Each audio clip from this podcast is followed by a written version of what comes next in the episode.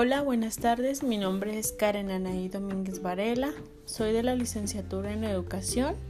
Estudio en el plantel en el estado de Chihuahua.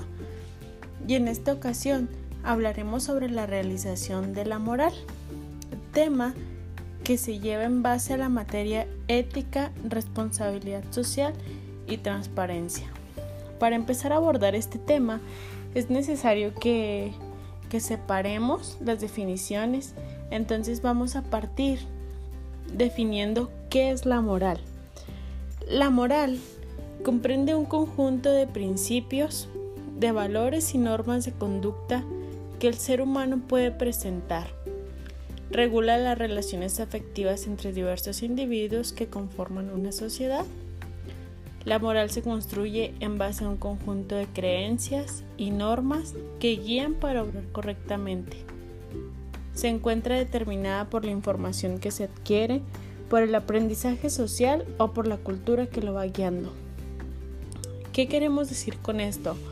Ok, la moral son actos humanos. Estos actos humanos hacen seguir reglas, las reglas que deben de seguirse para hacer el bien o para hacer el mal. Hay reglas para vivir pacíficamente en una sociedad. La forma en cómo tú actúes como individuo y lo expreses, las acciones que demuestres, es lo que tienes como moral. Partiendo de la moral, empieza desde el hogar, desde los padres de familia, desde la familia, son los que te van inculcando qué cosas están bien qué cosas están mal, qué cosas puedes tal vez hacer, pero con debidas consecuencias.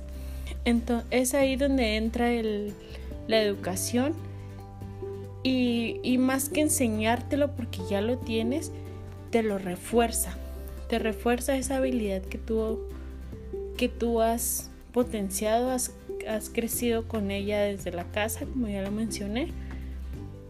Entonces la escuela te refuerza esa habilidad de, de la moral, porque hace que convivas con más personas, que veas cómo otras personas actúan para que tú aprendas a definir lo que está bien y lo que está mal.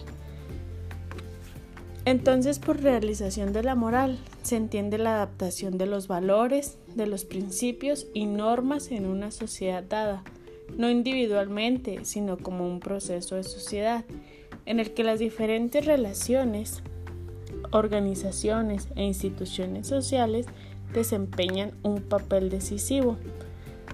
El comportamiento o la forma de actuar moralmente de un individuo en una situación no es totalmente espontáneo e imprevisto, sino que su modo de decidir y actuar no es casual, sino el resultado de una manera suya de reaccionar hasta cierto punto.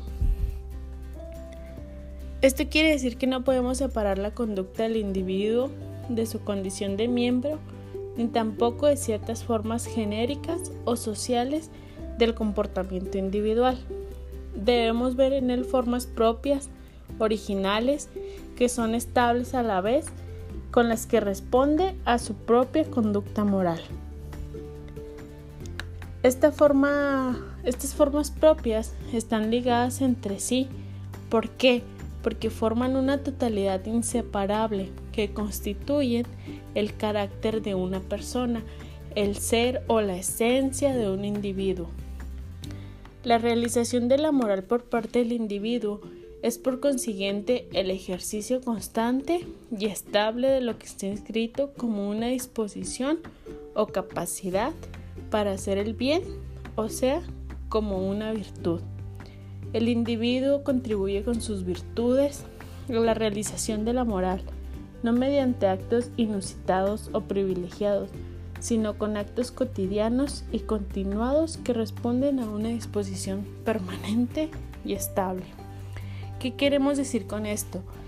El ser humano está, está diariamente, continuamente en una sociedad, o sea, está en, está en contexto con una sociedad, tiene un entorno sociable, ya sea por la escuela, el trabajo, la familia. Entonces, la manera de, de cada individuo, de adaptarse a cada contexto y de saber definir qué es lo que está bien, lo que puedes hacer que esté bien, lo que puedes hacer que esté mal, bajo consecuencias, bajo la responsabilidad que tienes. Eso es, eso es la realización de la moral. Como, como ya lo he dicho, o sea, se da, es algo que se queda de forma permanente y es estable, o sea, no, no continúa, no, no va mediante cambios, sino que está estable.